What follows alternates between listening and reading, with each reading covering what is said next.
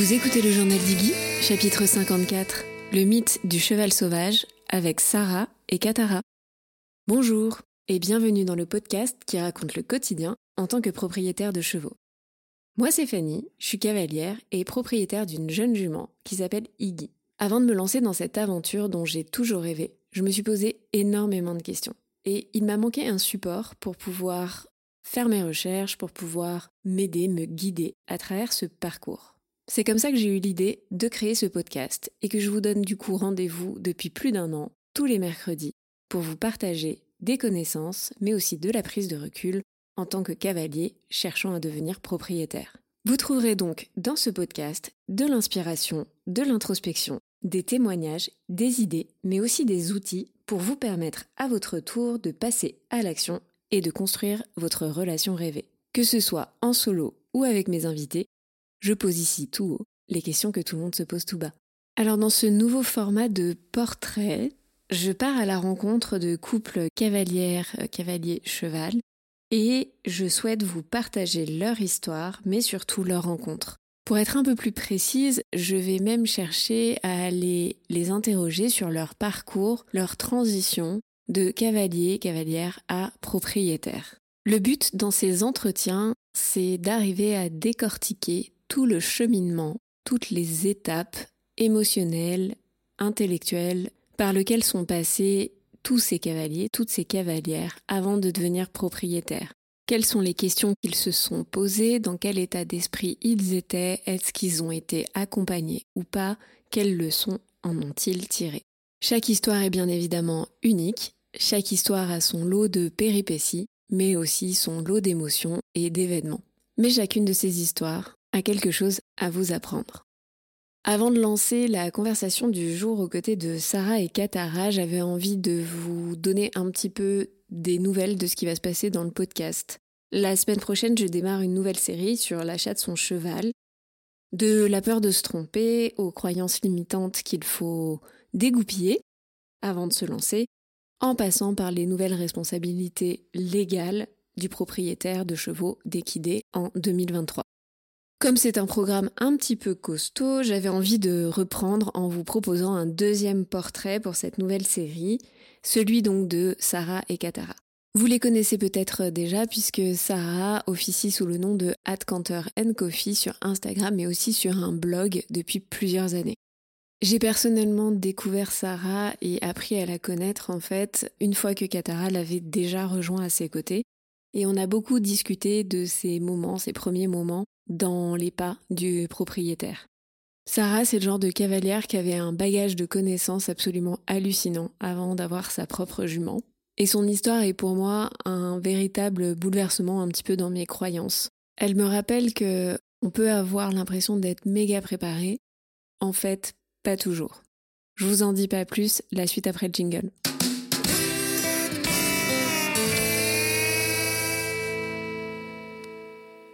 Merci Sarah d'être là pour ce matin.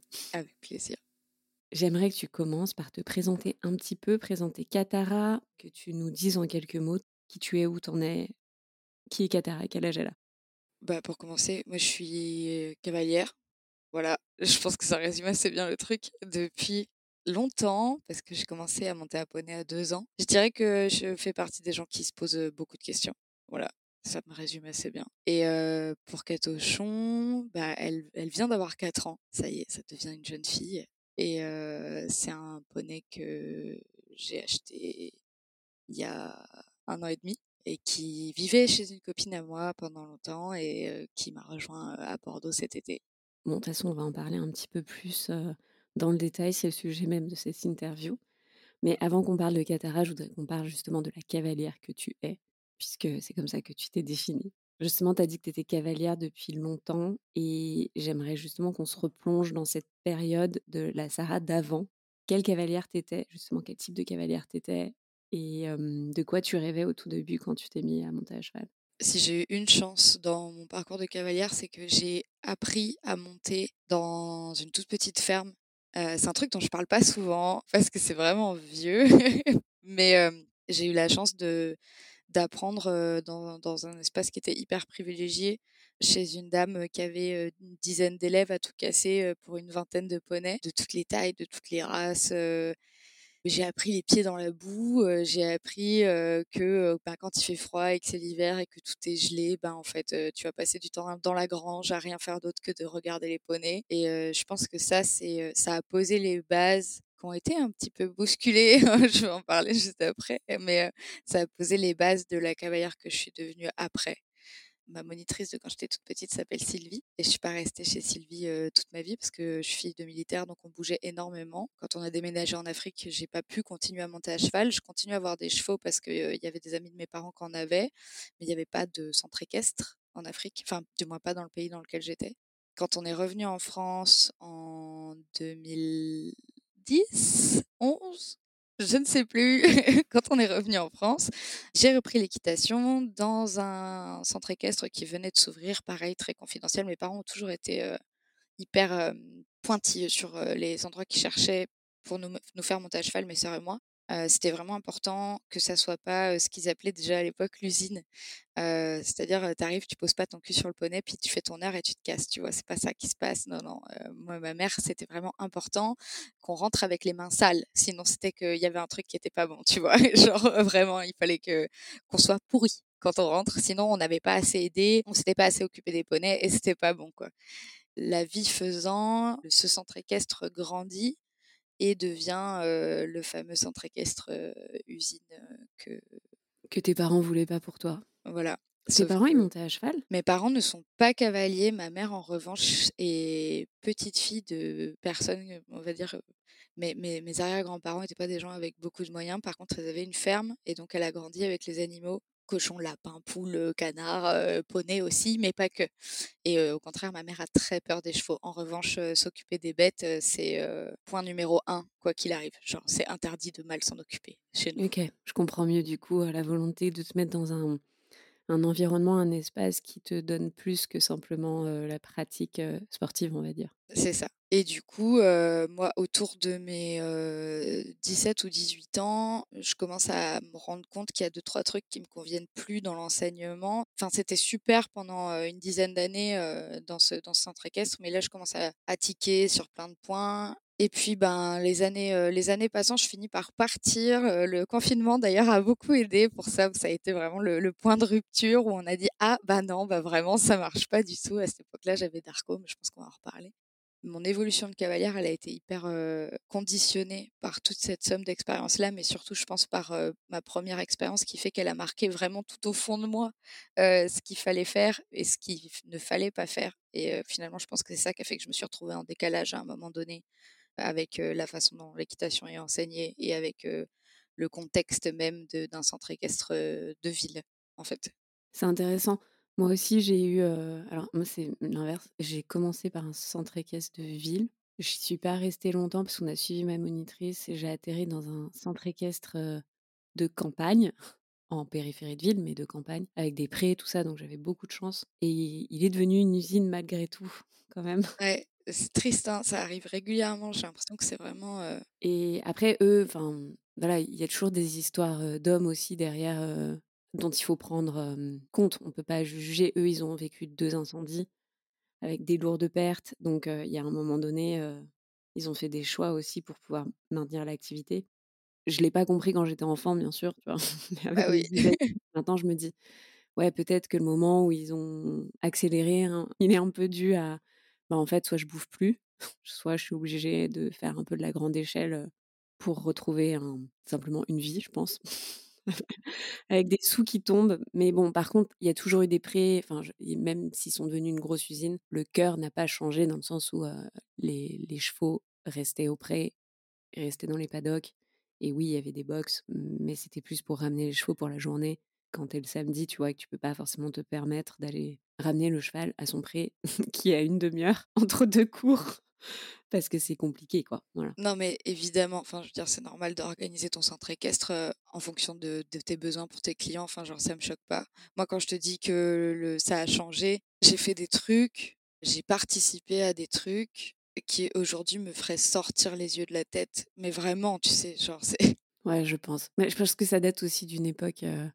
Tu veux parler de faire le sac à patates par exemple? Bah, faire le sac à patates, je veux parler de de trucs qui sont, parfois, vraiment encore plus border que ça, mais, tu sais, on était pile sur le ce moment où il y avait le gap entre, la science, c'est des trucs, mais ça nous est pas parvenu et on a toujours débourré des chevaux comme ça ou on a toujours fait en sorte de redresser des chevaux comme ça. Enfin, je veux dire, le centre équestre dans lequel j'étais, moi, il y a y a plein de choses qui, en vrai, sont positives.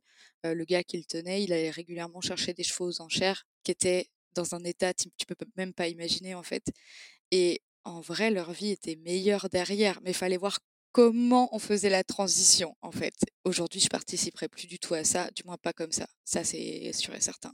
Moi, c'est marrant parce que finalement, c'est quand je suis revenue à l'équitation adulte où j'étais tellement prise dans, tu sais, ce, ce métro boulot dodo que j'avais des évidences devant les yeux de choses que je n'ai jamais même vécues étant petite, avec des chevaux qui vivent H24 au box, par exemple.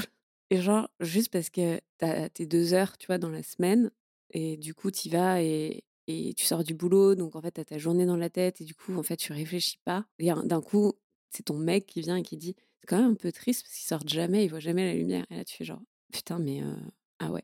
Ouais. Au moment où vraiment tout, est, tout a commencé, où j'ai failli arrêter hein, de monter à poney. Ah, moi, j'ai arrêté hein, pendant dix ans.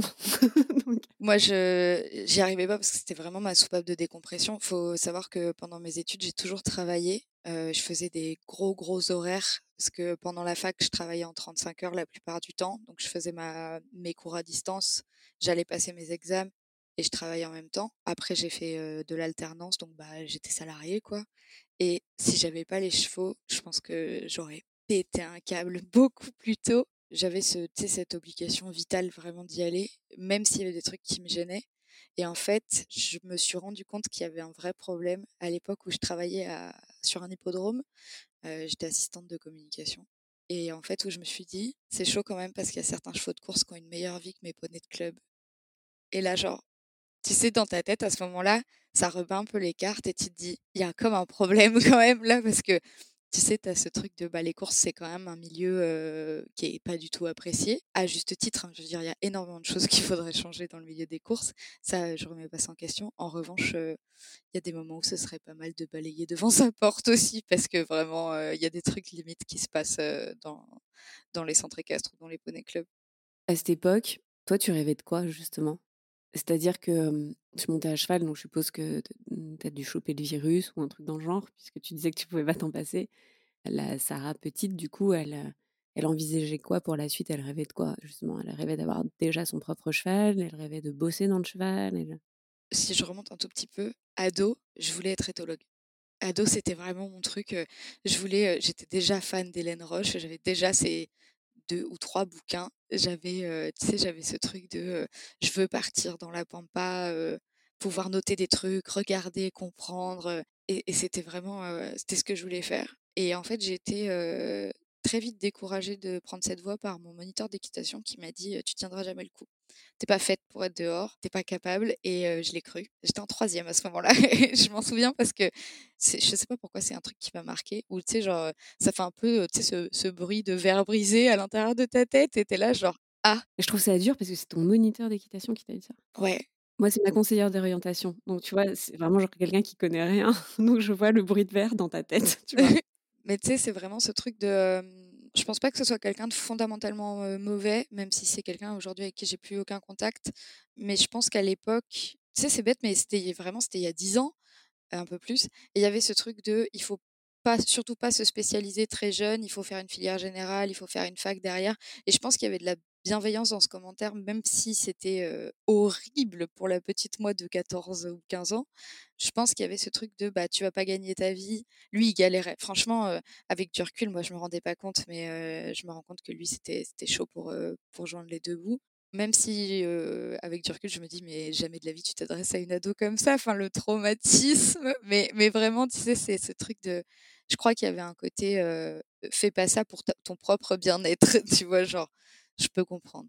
Donc du coup là, il te brise ton rêve entre guillemets. Est-ce que quand même tu, tu te dis bah c'est pas grave, j'en ferai peut-être pas mon job, mais je vivrai quand même aux côtés des chevaux, j'aurai mon cheval, j'aurai mes chevaux peut-être? Bah là à ce moment-là, j'ai très ancré dans ma tête l'idée que je ne peux pas avoir un cheval. J'ai la chance toujours d'avoir des parents qui ont toujours été très transparents sur l'argent et sur le budget de, de, la famille. À ce moment-là, d'ailleurs, c'est la dernière année où mes parents me payent mon, mon, équitation. Après, il a fallu que je me la paye toute seule parce que bah, mes parents devaient payer d'autres choses. Et ça a été vraiment le truc de je pense que je n'aurai jamais de cheval ou alors j'aurai un cheval comme les gens que je connais qui ont des chevaux qui l'achètent à 45 ans parce qu'ils ont fait carrière et, et qu'ils ont les moyens. quoi. Je vais pas dire qu'avoir mon cheval, c'est un rêve qui s'éteint, mais, mais je, me mets des, objectifs plus atteignables et plus réalistes à ce moment-là. Tu vois, donc je me dis, bah, j'aimerais bien prendre un tiers de pension ou une demi-pension. Et ça, c'est plutôt ça qui me porte. D'ailleurs, c'est ça qui fait que j'arrive à, travailler pendant toute ma fac, c'est parce qu'en fait, je travaille pour pouvoir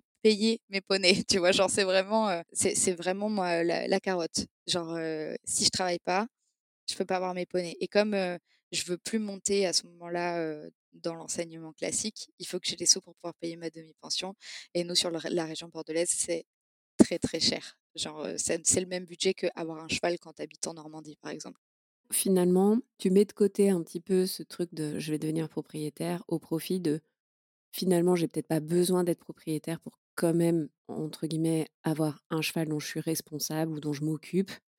Et là, tu te mets en recherche de DP. Exactement. Recherche qui dure absolument pas longtemps d'ailleurs, parce qu'en fait, bah, ça fait dix ans que je suis dans le même endroit, donc toutes les propriétaires qui sont là me connaissent savent comment je monte à cheval, savent comment je m'occupe des chevaux. Là encore, bah, merci maman, parce que bah, du coup, j'ai quand même un, niveau en soins aux chevaux qui est supérieur à la plupart des, filles du, club, qui fait que les propriétaires me font plus facilement confiance pour monter leurs chevaux. Et je prends ma toute première demi-pension sur Pia, que certains qui me suivent sur Cantor Coffee ont connu, puisque c'est ça commence à dater.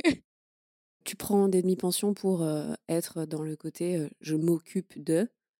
Est-ce qu'il y avait quand même des objectifs de pratique équestre ou de méthodologie équestre ou de tu vois est-ce qu'il y avait un, un, objectif autre que juste être dans une sorte de quotidien? Ou est-ce que c'était vraiment juste l'aspect quotidien que tu recherchais?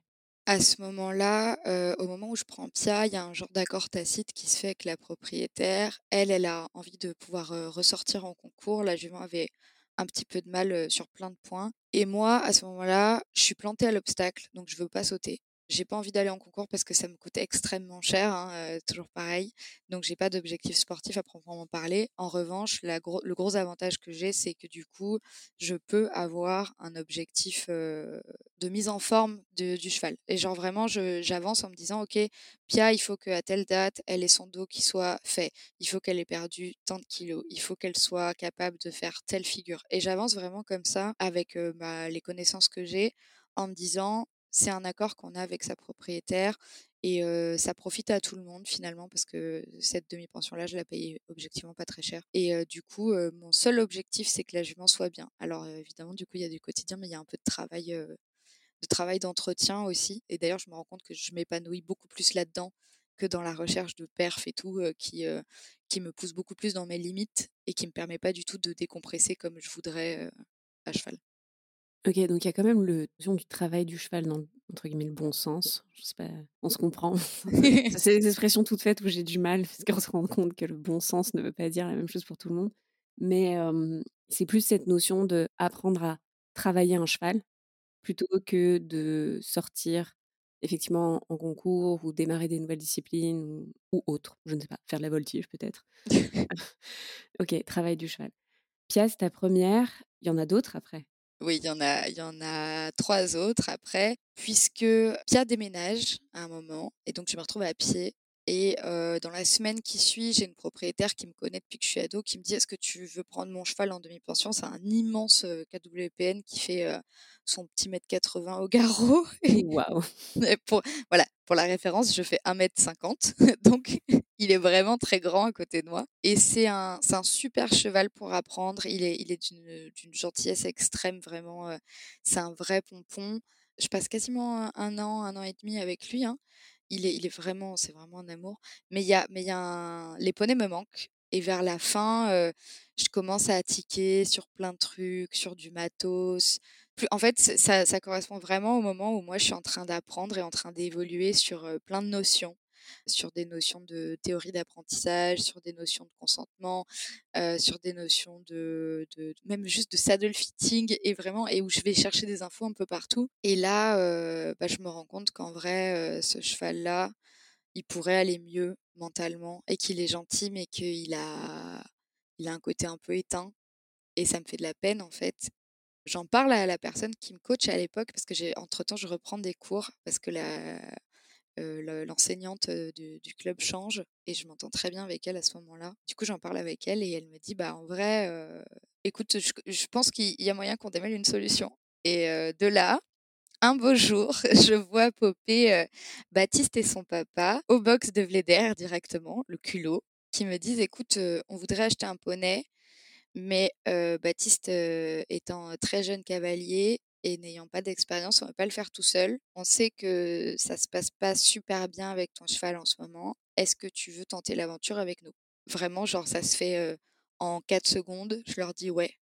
Donc, je pose mon préavis de départ. je dis à la propriétaire que voilà, je vais arrêter. Et je m'engage avec Baptiste et son papa dans un premier temps dans la recherche du poney. Donc, je suis vraiment toutes les recherches, tous les essais de Baptiste, sauf celui qui l'a acheté. Sauf celui qui l'a acheté. Qu'il me ramène de la motte et me descend un truc euh, dégingandé, sans dos, foutu à l'envers, gros du camion. Et il me dit regarde ce que je ramène de la motte. Et je le regarde genre t'as pas fait ça?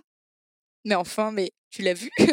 Qu'est-ce que qu'est-ce que c'est que cette drôle d'idée? Et donc là commence l'histoire avec Darko. Ça ce projet là de, de pouvoir être à l'origine même du projet qu'est-ce que tu ressens? Ah ben je suis hyper reconnaissante. C'est une, chance inouïe que j'ai eue à ce moment-là.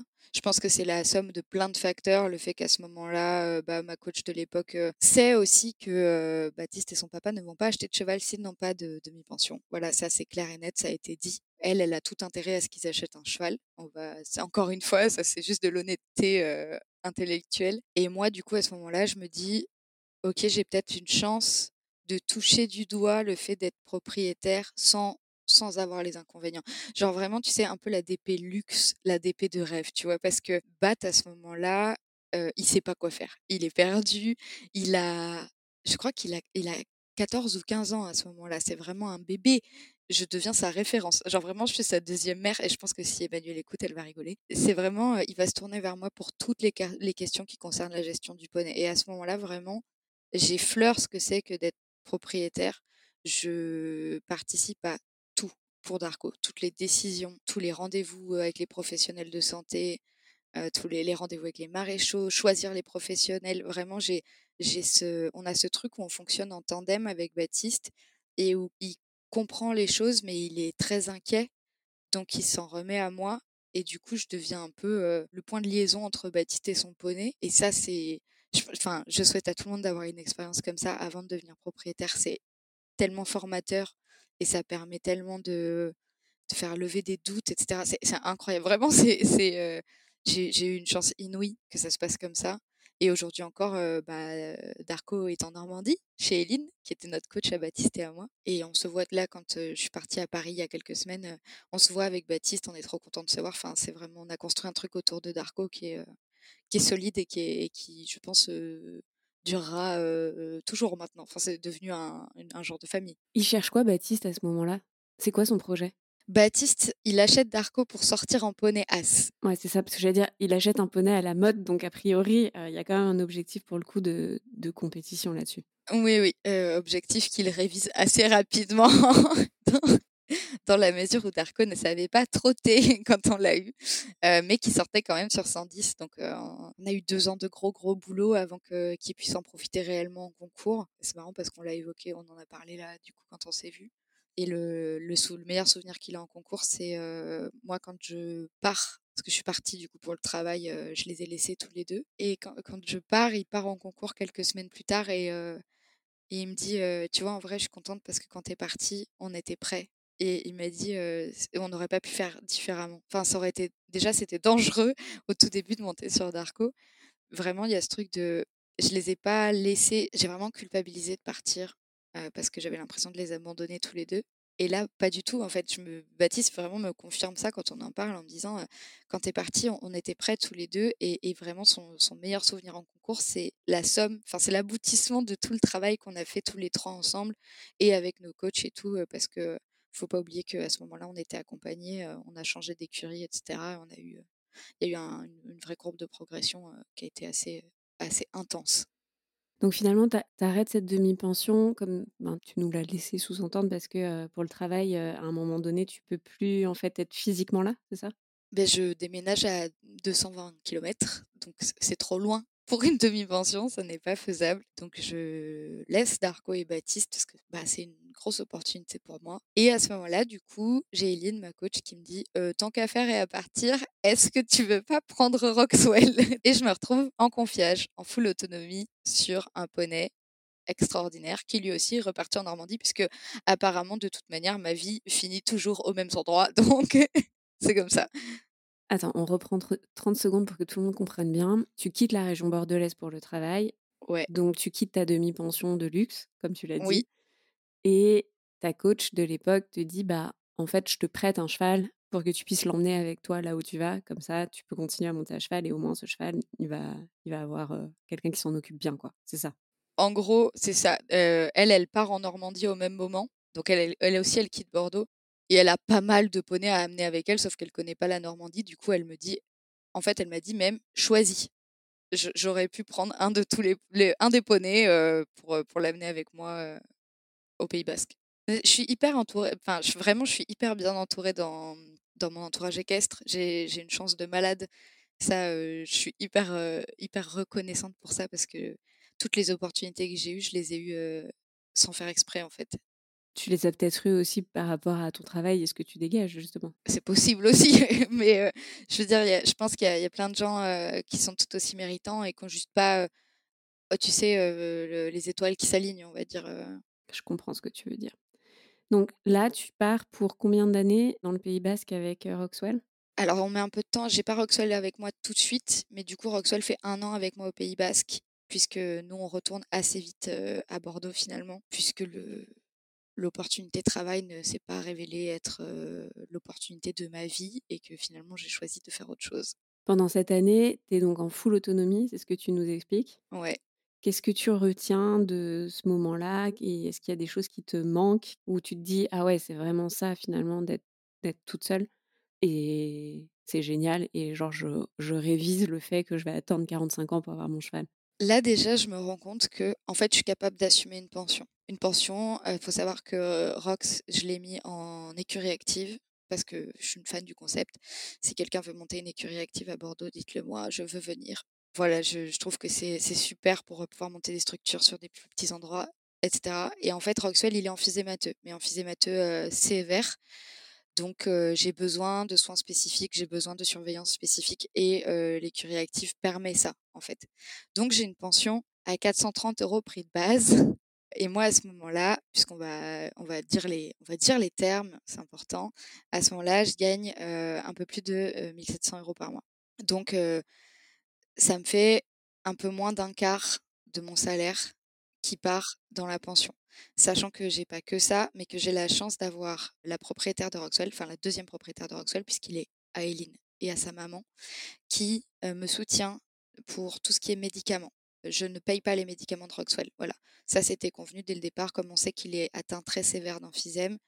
je paye la pension, mais il fallait compter 200 euros de plus de médicaments et j'étais pas sûre de pouvoir les sortir, donc on a convenu comme ça à la base. À ce moment-là, par contre, je me dis, non seulement j'arrive à faire du temps, enfin à laisser du temps pour pouvoir aller le voir, parce que ben, quand il est en crise, en fait, il faut y aller le matin et le soir pour aller lui faire des piqûres. Il faut être dispo mentalement régulièrement, parce que ben, si jamais il y a une crise, il faut pouvoir être capable de prendre la décision avec la personne qui gère la pension, d'appeler ou non le veto. Alors sur son conseil, toujours, je la remercie énormément. Elle, est, elle, a, elle a toujours été d'un super conseil sur tout. Et je me rends compte que en fait, j'ai pas tant de problèmes que ça à assumer cette charge mentale-là. Genre, ça me demande pas un effort surhumain parce qu'en fait, je le faisais déjà sur Darko. Je le faisais moins, c'est vrai. Darko n'ayant pas de problème de santé, j'avais pas toute la question de est-ce qu'il va claquer parce qu'il y a eu un orage et que la pression est basse? Non. En vrai, c'est des vrais trucs quand on se rend pas compte. des fois, on se dit, ah, ben, je vais adopter un cheval et tout, un vieux cheval qui est un peu malade. C'est une maintenance. Je sais pas si c'est un mot français ça. Si, mais enfin, en tout cas, on l'a compris et je vois tout à fait ce que tu veux dire. Moi, c'est des questions que je me pose énormément. Donc, Et c'est vraiment un truc, en vrai, je pense qu'on se rend pas compte. Moi, j'ai eu de la chance que Roxwell soit extrêmement gentil. Mon mec, qui n'est pas cavalier, pouvait aller lui faire les piqûres. Si j'étais pas dispo, si je devais être au travail, mon mec pouvait, à 8h30 du matin, se lever pour aller faire les piqûres. Un cheval qui est en mauvaise santé, ou du moins qui a une, maladie chronique, c'est vraiment beaucoup, beaucoup d'investissement perso et ça va aussi demander à ce que on ait des proches qui suivent un peu la cadence parce que ça, objectivement, et ça, je le sais, si j'avais été toute seule, toute seule, j'aurais pas tenu en fait. Ça aurait été, ou alors il aurait fallu que je trouve des tatis d'écurie, mais là, à ce moment-là, c'était pas possible et j'ai eu de la chance d'avoir mon mec qui était d'accord pour me suivre dans mes idées à la con. Voilà. Pourquoi tu as choisi Roxwell en sachant ça? Quelle était la logique derrière en fait tu vois? En fait, euh, Eline avait beaucoup de jeunes chevaux et moi, après presque trois ans avec Darko, je suis fatiguée. Des jeunes chevaux, j'en ai marre de me faire trimballer dans la carrière, j'en ai marre de devoir toujours reprendre tout à zéro. Vraiment, je suis, je suis fatiguée, j'ai juste envie d'avoir un gentil poney sur lequel je peux monter pour aller me balader en forêt, tu vois, genre à ce moment-là, l'envie, c'est ça, c'est je veux un poney qui est bomb-proof. Et Roxwell, c'est le cas. Roxwell, on, en rigole un peu en disant qu'il est, il est déjà à moitié empaillé, mais c'est un peu vrai. Roxwell, franchement, le seul truc qui pourrait le faire bouger, et encore, c'est, vraiment qu'il y a un avion qui s'écrase à côté de lui. Il s'en fout. Genre vraiment, il est, il est juste calme. Il est trop cool je l'aime beaucoup. C'est à ce moment-là où tu te dis, ah ouais, en fait, entre l'énergie qu'il faut pour un jeune cheval versus l'énergie qu'il faut pour un cheval, certes bien dressé mais malade, finalement, c'est quoi ta conclusion? Eh ben, ma conclusion, c'est que du coup, j'ai acheté une 4 ans. voilà. C'est à ce moment-là que tu te dis, ok, je peux assumer financièrement, donc je me lance. Je deviens propriétaire, c'est sympa finalement, tous les deux ans, tous les ans, je change de cheval, mais là, j'ai envie d'aller plus loin, de... que ça s'arrête pas au bout de 12 mois ou de 24 mois. En fait, ça se décide un tout petit peu en, amont. En fait, ce qui se passe, c'est que vraiment, Roxwell, c'est circonstanciel. Je ne l'aurais pas pris au Pays Basque si ça n'avait pas été le poney d'Eline et si je l'avais pas connu avant. Je, vraiment, je, je serais devenue propriétaire plus tôt. Enfin, plus tôt, pas forcément plus tôt, mais à la suite de Darko, en fait. Parce que ce qui se passe, c'est que euh, laisser Darko et Baptiste, vraiment, c'est un déchirement. Et je dis toujours Darko et Baptiste parce que les deux vont ensemble, vraiment, c'est et c'est et très dur. Et dans le même temps, il y a un petit poney Potioc qui s'appelle Horty que je prédébourre et qui est vendu et que je ne peux pas acheter. Et ça, c'est pareil, ça me scie le cœur. Genre, c'est à ce moment-là, je me dis plus jamais. Je veux plus, en fait, je veux plus. J'en ai marre d'aimer les poneys des autres. Ça fait trop mal quand, quand on se sépare. Je veux, je veux avoir le mien et, que la, la, seule fois où, je vais avoir mal, c'est parce que ce sera la fin de sa vie en fait. Et vraiment, à ce moment-là, c'est très clair dans ma tête. Il s'avère que je me fais une auto-feinte en prenant Roxwell, mais, mais du coup, Roxwell me permet de, de, concrétiser ça et de vraiment me dire, OK, vraiment ce que je veux, c'est devenir propriétaire parce que je suis OK avec toutes les responsabilités que ça implique. Je suis OK avec l'aspect financier avec l'aspect temps. Tu vois, c'est des trucs où on en a beaucoup discuté avec mon mec aussi. Ben, je pars pas en vacances en fait. Mais c'est un choix. Et, c'est un choix qui me rend heureuse en fait. Et peut-être que plus tard, je pourrais partir en vacances aussi en même temps qu'avoir mon poney, mais pour l'instant, c'est pas possible. Vraiment, ça se décide pendant Roxwell, le truc de je vais acheter le, mien ou la mienne, parce que j'en sais rien et je m'en fous en plus à l'époque. Et, je me dis, quand je rends Roxwell, je me mets à chercher pour le mien ou la mienne. Si tu devais résumer en trois mots le cheval de tes rêves à l'époque, donc une fois que tu as eu toutes ces expériences, c'est que tu te dis, ok, le mien il sera comme ça, comme ça, comme ça. C'était quoi tes critères? Moi, je voulais un cheval. Alors ça va paraître complètement stupide, mais je voulais un cheval de couleur. Non, c'est pas stupide. Il y a beaucoup de gens hein, qui ont ce critère-là. Hein, donc, euh. je voulais un, un Pi ou un, Isabelle, un Palomino. Enfin, je voulais un cheval de fille. Voilà, soyons, soyons clairs. Je voulais un cheval qui n'est pas de passé compliqué. Je m'explique. J'ai tellement galéré avec Darko à remettre des codes qui étaient les miens que je me dis, je préférerais avoir une page blanche. Et un troisième point, euh, je voulais un cheval gentil. Genre vraiment, s'il y avait un critère que je regardais dans les annonces, c'était marqué gentil. Est-ce que tu utiliserais ces trois mêmes mots pour décrire Katara aujourd'hui? Aujourd'hui, aujourd'hui à, à, date, nous sommes le 23 septembre. Oui, au moment où je l'ai achetée, pas vraiment. elle avait deux ans et demi, précisément, quand je l'ai achetée. Et elle avait deux critères sur trois. Elle avait deux critères sur trois. Elle avait un critère et demi sur trois. Elle est de couleur, hein, elle est, elle est Pie Isabelle. C'était pas la page blanche que j'attendais. C'était une, c'était une page un peu brouillon écrite, tu vois, genre, j'ai vraiment pris une grosse claque en travers du pif quand vraiment elle est venue habiter chez Eline pour le coup, parce que bon, la première fois que je l'ai vue, c'était un peu le contexte, faisait que je pouvais pas vraiment voir comment elle était. Mais je me suis rendu compte que la, page était pas franchement blanche, tu vois. Je vais, mettre entre parenthèses deux secondes la suite de ton histoire, parce que ce concept de page blanche, ça fait longtemps d'ailleurs que j'ai envie de faire un épisode dessus. Je, le comprends parce que moi aussi j'ai un peu choisi ma jument comme ça, mais en fait ça n'existe pas la page blanche. À partir de la seconde où le poulain naît, la page elle s'écrit. Elle s'écrit sans nous, mais elle s'écrit quand même. Elle s'écrit avec ses congénères, avec sa mère, euh, elle s'écrit avec l'environnement. En fait, il n'y a pas de page blanche. Je veux dire, même quand vous choisissez un poulain à 7 mois qui vient d'être sevré, bah, en fait, il y a déjà 7 mois de rature, en fait. Voilà. Et moi, dans mon cas, il y avait deux ans et demi d'écriture, tu vois, deux ans et demi d'apprentissage et surtout d'apprentissage sans l'homme. Parce que. On va rentrer dans les détails du coup, mais. Mais j'avais envie de placer ça là parce que s'il y a, pour moi, j'adore. Je fais la conclusion à moitié d'épisode. S'il y a une conclusion dans cet épisode. Non, mais parce qu'on se connaît, on en a déjà parlé. Mais c'est pas que c'est une conclusion, mais c'est vrai que la page blanche n'existe pas en fait. Ah non, non, vraiment. Même s'il n'y a pas eu de, de contact avec l'homme, il y a une somme de comportements et d'expériences qui est quand même là et avec lequel il va falloir faire. Ça, voilà, il faut vraiment se sortir de la tête cette idée qu'il y a qu'il y a une page blanche. Ça n'existe pas, en fait. Voilà, c'est tout. C'est simple. Et pourtant, tu veux savoir le pire? J'ai des copines qui sont équiciennes, qui sont formées en éthologie, qui, qui, ont eu des cours à l'époque avec Hélène Roche. Enfin, c'est des nanas qui sont hyper érudites sur le sujet et qui m'ont dit ces choses. Et je les ai entendus, mais j'ai pas écouté. Et vraiment, genre, je suis un peu tombée des nues alors que j'étais déjà au courant. Enfin, c'est vraiment ce truc de Ah bon, mais la page n'est pas vraiment blanche? Eh ben non Ok, on va parler maintenant de cette histoire avec Atara, de ce parcours qui est accidenté. Mais c'est pas grave, il a quand même une belle fin.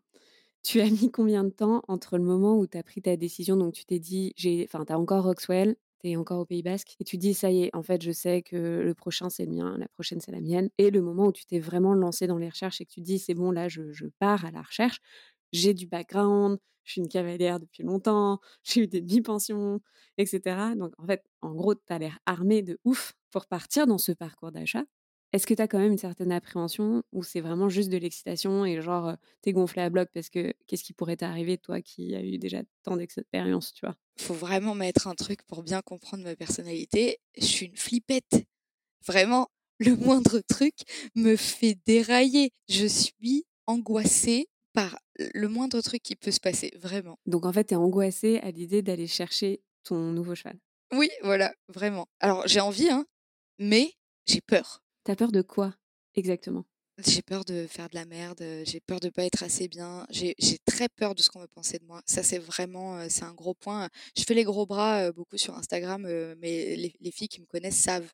elles, savent très bien qu'en vérité, je prends très à cœur beaucoup de choses qu'on me dit, même si j'essaie de, passer au-dessus, que je suis très facilement touchée par un reproche ou par une, remarque qui est un peu désobligeante et que je me, je me remets tellement en question que c'en est maladif en fait. Donc à ce moment-là, je, sais ce que je veux faire. Genre, c'est très clair dans ma tête. En revanche, j'ai besoin qu'on me pousse. Et du coup, je me tourne vers Eline.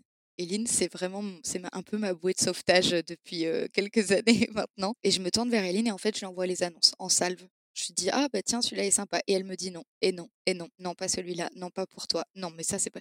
Il y, en a un, elle m'a dit, non, mais Sarah, t'as regardé les photos? J'étais là, genre, ouais, je sais, il, a, il est un peu bas jointé, il a, le dos un peu pourri, mais il est mignon, non? Elle m'a dit, mais ça va pas mieux, hein, vraiment. Alors, tu as dit que tu savais clairement ce que tu voulais. Donc, ce que tu voulais, c'était un jeune cheval, page blanche, de couleur, c'est ça?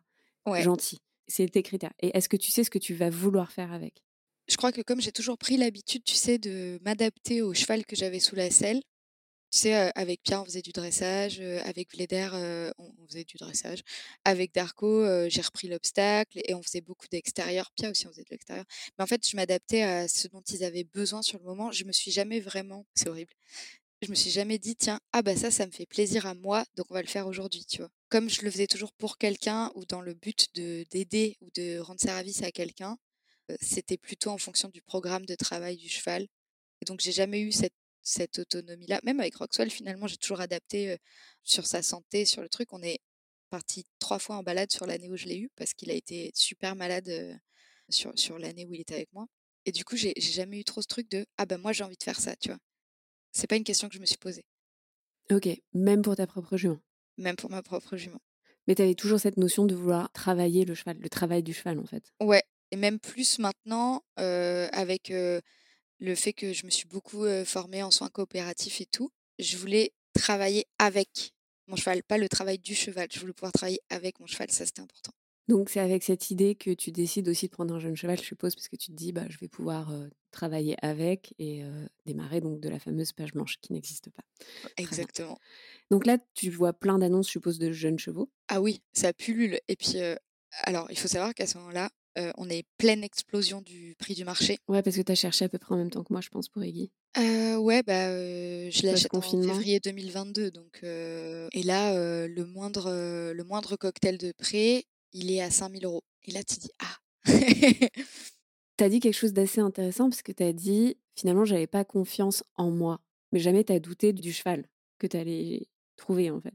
Non, mais je pense que vraiment ça a beaucoup à faire avec le fait que j'ai toujours eu ce truc de bah c'est pas grave, je vais m'adapter.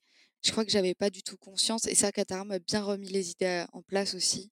J'avais pas du tout conscience que en fait, tu vas acheter ton cheval, tu vas devenir sa ressource principale qui lui permet de vivre dans un endroit, d'être nourri, d'être. Lui, il le sait pas, il est pas au courant que c'est toi qui fais l'échec, d'accord, mais en vrai, c'est ça qui se passe. Et peut-être qu'à un moment donné, tu, tu vas. Tu sais, genre, j'ai pas du tout réalisé que j'allais être déçue s'il se passait rien, parce que ça m'est jamais arrivé d'être déçue d'un poney, enfin, ou du moins d'avoir ce truc de bah merde, en fait, si j'y arrive pas, il va se passer quoi? Parce que j'avais pas, c'était pas les miens. Donc au pire, quoi, j'y arrive pas, bah je change. Et, et, en fait, je ne me suis pas posé la, la résilience. Ouais. Il y a quand même un truc que j'aimerais qu'on dise, parce que comme on se connaît, moi je le sais, et on l'a pas encore dit, tu as quand même une idée bien précise de comment tu veux t'y prendre pour ton cheval. Oui. En termes de méthodologie. Dans tes critères, c'est aussi pour ça que tu veux une page blanche. Je veux une page blanche parce que j'ai un, un, mini challenge avec moi-même. Je veux tout faire en renforcement positif. Voilà. On va revenir dessus, mais je pense que c'est intéressant qu'on le dise parce que je pense que certains de tes choix sur Katara ont aussi été conditionnés pour ça. Oui, en fait, finalement, t'envoies des annonces à Eileen. On en est resté là. À chaque fois, elle te bâche en te disant ça va pas bien la tête. À quel moment, finalement, on en arrive à Katara? Déjà, combien de temps ça a duré d'envoyer des annonces et que tu te, tu te fasses un peu bâcher? Parce qu'il y a des fois, j'ai l'impression que les gens pensent que en, cinq minutes, ça se fait, alors qu'en fait, c'est souvent très long.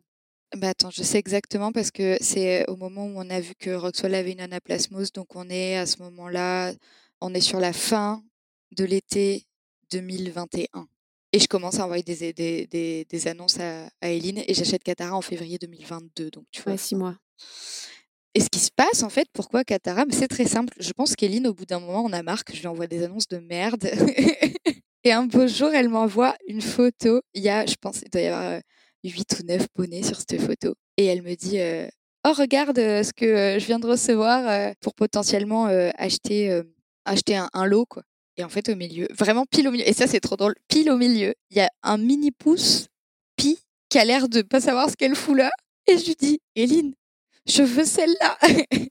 elle me dit, bah t'es sûre de ton coup là? Parce que je dis, oui, je veux celle-là. Envoie un message à l'éleveur qu'elle connaît très bien et dis-lui que je la veux.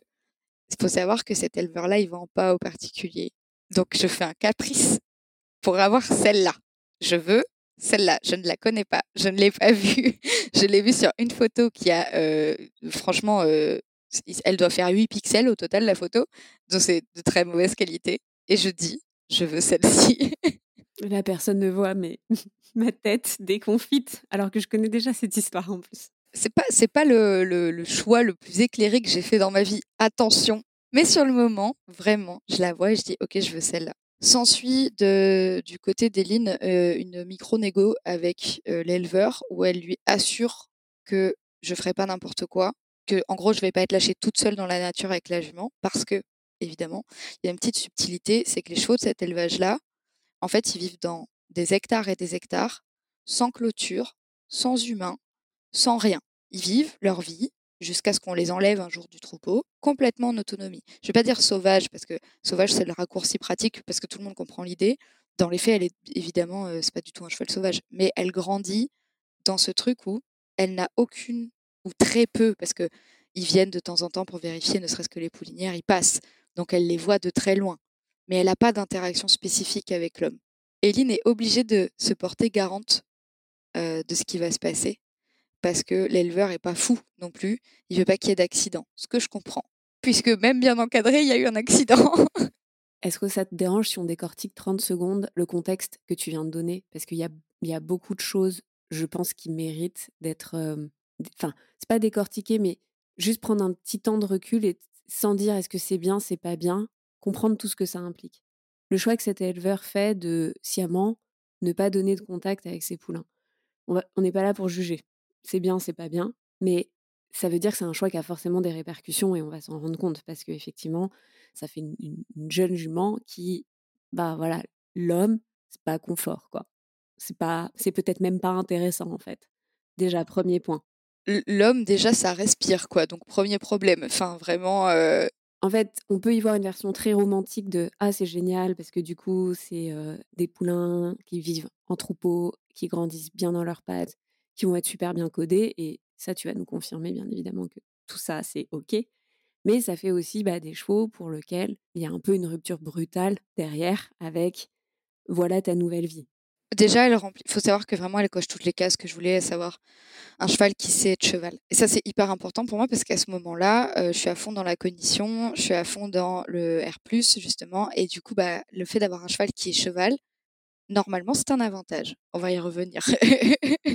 vraiment pour bien comprendre, ces chevaux-là, la plupart du temps, quand ils arrivent dans le milieu, on va dire domestique-domestique, donc auprès de l'homme, la méthode qui est utilisée le, plus clair du temps, c'est ce qu'on appelle du flooding, c'est de l'immersion. Donc en gros, on va garder les chevaux au box, ils vont voir des humains tous les jours pendant peut-être un mois, deux mois, et ils vont pas avoir le choix. On est d'accord, pas d'accord avec la méthode, il s'avère que c'est fait comme ça, et que du coup, ça fonctionne très bien puisque cet élevage-là abreuve une grosse partie de la région en poney de club notamment. Donc ça fait des poneys qui sont safe avec les enfants. Mais pas au début. donc toi, tu choisis ta jument sur photo. Oui. Ne faites pas ça, c'est stupide. Donc tu choisis ta jument sur photo. Eline passe un accord avec l'éleveur. Quelle est l'étape d'après en fait? L'étape d'après, ça se passe vraiment hyper vite là, ce dont on est en train de parler, le moment où je reçois la photo, où je fais le virement des sous et où on va la chercher, ça tient dans deux semaines. Donc tu passes de six mois en fait de recherche à scroller internet, à te poser beaucoup de questions, à un petit coup de tête quoi, genre sur un coup de tête tu vas quoi. Ah mais un énorme coup de tête, non parce que pour la blague, je pose ma rupture conventionnelle trois jours après avoir fait le, le virement pour Katara. Voilà. Ça c'est vraiment euh, dans, dans, le dans le l'enchaînement des choses où à ce moment-là je me dis que j'ai un peu craqué. J'ai juste une question, c'est quoi ton état émotionnel à ce moment-là? Bon, je suppose que là, il y a quand même l'excitation, c'est genre, c'est real, quoi. Tu vois, genre, ça y est. A priori, elle coche tous tes critères, donc du coup, c'est, il n'y a pas de demi-mesure. Donc tu te dis, genre, ok, je suis à fond, ou t'as quand même la Sarah angoissée, tu vois, qui fait surface? Mais là, à ce moment-là, je suis un peu comme dans une phase un peu maniaque, tu vois, genre où il peut rien m'arriver. Vraiment, genre, au moment où je donne les sous pour acheter Katara, j'ai l'impression d'être sous coke. Bon, j'en ai jamais pris, donc je sais pas vraiment ce que ça fait, mais je pense que ça me ferait ça. T'as un excès de confiance en toi, c'est ça D'un coup, genre, il y a rien qui peut m'arriver, je suis hyper forte. De toute façon, j'ai déjà tout le plan qui s'est fait dans sa tête, dans ma tête pour elle. Tac, tac, tac. On va faire que du R+, on va jamais la contraindre. Ça va être une relation incroyable. Vraiment, euh, petit nuage et spirit, tu vois. À ce moment-là, dans ma vie, enfin dans ma tête, il peut rien m'arriver. Je suis invincible. Euh, j'ai pris la meilleure décision de ma life. Je pense que tu sais, c'est un rêve qui, était enfoui depuis très longtemps, que j'avais un petit peu enterré sous plein de raisons raisonnables. Et là, à ce moment-là, au moment où ça sort, vraiment, ça arrache tout en sortant. Tu sais, c'est ce truc de. C'était là depuis tellement longtemps, puis ça voulait sortir depuis tellement longtemps que ça y est, c'est là, quoi. Ça y est, tu vas voir ton cheval, ça va être merveilleux. Tu vas pouvoir faire tout comme tu veux. Tu seras plus jamais obligé de faire les choses pour un tel ou une telle ou en fonction de ce que te dit un tel ou une telle. Spoiler, c'est faux. Et du coup, tu sais, j'ai vraiment cette euphorie qui fait que ça balaye tout. J'ai pas de doute. Je suis pas inquiète. Je, je m'en fais pas pour l'avenir. À ce moment-là, vraiment, ce qui se passe, c'est merveilleux. Mais du coup, la redescente bah, est dure. Attends, avant qu'on parle de la redescente, j'ai une question. Tu as parlé de Spirit. Est-ce que tu as vraiment grandi avec ce dessin animé comme ton dessin animé préféré? Oui, oui, oui. Vraiment, euh, c'est ça fait partie. Pour dire, euh, mon mec m'entend peut-être pas parce qu'il est un peu loin, mais il le regarde une fois par an, il est obligé. Je trouve ça hyper intéressant parce que on n'est pas tout à fait des mêmes années. Donc moi, c'était plutôt euh, Black les talons noirs. Bon, somme toute, c'est à peu près quand même le, cliché un peu pareil hein, de, de l'apprivoisement. En fait, c'est vraiment ça hein, le thème il y a quand même deux, trois nuances dans le scénario et dans le script. Mais c'est hyper intéressant, je trouve, parce que ça veut dire que ça construit et ça nourrit la relation homme-cheval un peu sur un fantasme quand même. Ah oui, non mais carrément. Enfin, le retour à la réalité, le vraiment, tu sais, ce moment où tu te rends compte que en fait, on, ne vit pas dans un dessin animé, il est terrible parce que tu as la petite toi de 8 ans à l'intérieur qui se met à pleurer tout ce qu'elle peut parce que vraiment, genre, d'un coup, tout, tout ce qu'elle s'était construit dans sa tête n'existe pas. C'est un, c'est un leurre, ça n'existe pas. Pour ceux qui ne connaissent pas l'histoire de Sarah et Katara, parce que, genre, ils ne te suivent pas sur Internet, par exemple, peux-tu, du coup, nous expliquer la vraie rencontre, donc physique et pas sur photo, enfin, l'enchaînement des, événements, entre guillemets, et surtout, donc, l'accident, parce qu'il y en a un, là, je, je, spoil deux secondes avant, qui fait que ça t'amène à cette, ce bouleversement de Ah, quoi? Mon dessin animé n'existe pas dans la vraie vie. En gros, est-ce que tu peux nous, nous, nous, résumer tout ça, nous raconter tout ça? La première rencontre de Katara, enfin avec Katara, elle est hyper succincte. C'est-à-dire que la toute première fois que je la vois pour de vrai, elle est dans un box, elle vient d'être sortie du champ et je vais la voir pour la monter dans le camion. Et là, elle part pour 10 heures de route direction la Normandie chez Hélène. Oui, parce que quand on achète un cheval sauvage, on peut pas le mettre n'importe où, parce qu'en fait, il y a plein de pensions qui ne prendront pas un cheval qui ne connaît ni la clôture ni l'homme. Voilà, ça, si jamais un jour vous avez cette idée saugrenue, prenez-le en compte. Mais ce qu'il comprend. Ah, non, mais totalement. Enfin, je, je saurais jamais dire suffisamment merci à Hélène d'avoir bien voulu me suivre dans ma connerie. Voilà. Du coup, la jument part. Moi, je ne monte pas en Normandie tout de suite. Donc, Éline, euh, s'occupe de la jument seule. Éline, au, tout début, les premières manips de la jument, c'est Éline qui les fait. Je sais que l'arrivée en Normandie se passe bien. De toute manière, la jument est tellement fatiguée qu'elle oppose absolument aucune résistance. Euh, c'est normal, hein, 10 heures de camion quand on a un bébé de 2 ans et demi, c'est beaucoup. Heureusement, elle voyage pas toute seule. C'était important pour nous aussi qu'elle ait une copine pour voyager. Copine avec laquelle elle est extrêmement fusionnelle t'achètes ta jument et pendant un mois, tu la vois pas en gros. C'est ça. Parce que je peux pas partir parce que à ce moment-là, je travaille toujours. Je suis sur le, la, toute fin de mon contrat dans, mon dans l'entreprise, mais je suis quand même à poste. Donc, je ne peux pas partir comme ça parce que j'ai envie, en fait. Donc, je mets un mois à monter en Normandie. Pendant un mois, Katara, elle, elle vit sa vie. Elle est sur 8 hectares avec plein de potes de tout âge, de toute taille, de toute race. Vraiment, comme l'endroit dans lequel elle a grandi. Donc elle, elle s'épanouit plutôt pas mal comme ça. Enfin, je, veux dire, je reçois des photos où elle n'est pas étouffée par le stress, soyons très honnêtes. Et quand j'arrive, bah forcément, la première fois, on se dit que on va isoler un peu donc Katara et, sa super copine pour pouvoir les manipuler parce que les deux ne sont pas toujours pas manipulés. Non, on les laisse en fait pendant un mois, on les laisse tranquilles dans, dans les 8 hectares. Et donc, on les monte dans bâtiments d'élevage, donc où elles ont en gros une stable où elles peuvent être toutes les deux. Et tout se passe plutôt bien. Katara suit sa copine comme si c'était sa mère, donc on n'a pas besoin de l'attraper. C'est vraiment très pratique, tu vois. sa, copine est sauvage aussi Non, sa copine a été, sa copine n'a juste jamais été débourrée, mais elle a été manipulée. Elle sait, elle sait avoir un licol et être tenue en longe, quoi. Ça, c'est à ce moment-là beaucoup moins sauvage que, que Katara. Elle passe une nuit dans le bâtiment d'élevage et le lendemain matin à 8 heures, je suis en train de m'habiller. J'ai Hélène qui m'appelle au téléphone qui me dit Les juments sont plus là. Quoi? Prends du grain et arrive. Donc on arrive, on part en quad. On fait un petit kilomètre. En fait, on les trouve dans un champ qui venait heureusement pas d'être semé, qui venait juste d'être fauché. Donc on les voit de loin. Et en fait, en nous voyant, elles se barrent. Eh oui, évidemment. Donc, pour faire court, on finit par réussir à les coincer chez un, agriculteur qui a une cour pour pouvoir les attraper. Évidemment, on n'arrive pas à attraper Katara, mais on arrive à attraper Lily. Et comme Katara a trop peur d'être toute seule dans un endroit inconnu, en fait, elle suit Lily, qui Lily, mais vraiment, cette, cette jument, quel amour, qui suit le quad au petit trot, sans broncher, alors qu'elle en avait jamais vu un de sa vie. Mais je pense qu'elle avait tellement peur d'être dehors toute seule que finalement sa meilleure solution c'était ça. Vraiment, c'était sa meilleure option de, vie de suivre le quad. Et donc nous voilà partis toutes les quatre, les deux juments, Eline et moi, euh, en quad, à revenir aux écuries, alors qu'on avait fait, ouais, on avait dû faire un, gros kilomètre et demi, peut-être deux kilomètres. Donc ça c'est le premier truc. Donc on les remet dans le, bâtiment d'élevage qu'on sécurise avec une chaîne, puisqu'apparemment ma jument sait ouvrir les portes. On se dit, ben, on va les mettre à la longe gentiment, loin de nous au début, mais pour pouvoir au moins faire sortir de l'énergie, parce que bah, elles ont respectivement à ce moment-là deux ans et demi et quatre ans.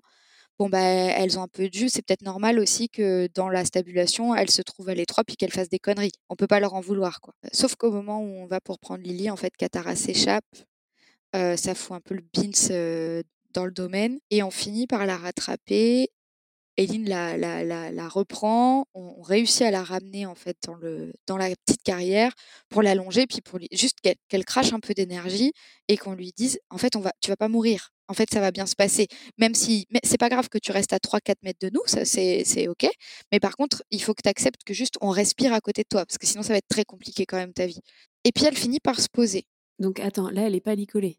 À ce moment-là, si. En fait, quand on l'a pris à, l'éleveur, elle avait le licol sur la tête, qu'ils lui ont mis, tu sais, grâce au, bar d'élevage, là, au, pas au bar d'élevage, au bar de, pour les vaches, là, tu sais, pour les, chargements. Et on lui a jamais enlevé parce qu'on sait que, bah, un, elle ne sait pas ce qu'est une clôture, donc, bah, potentiellement, elle peut se retrouver dehors.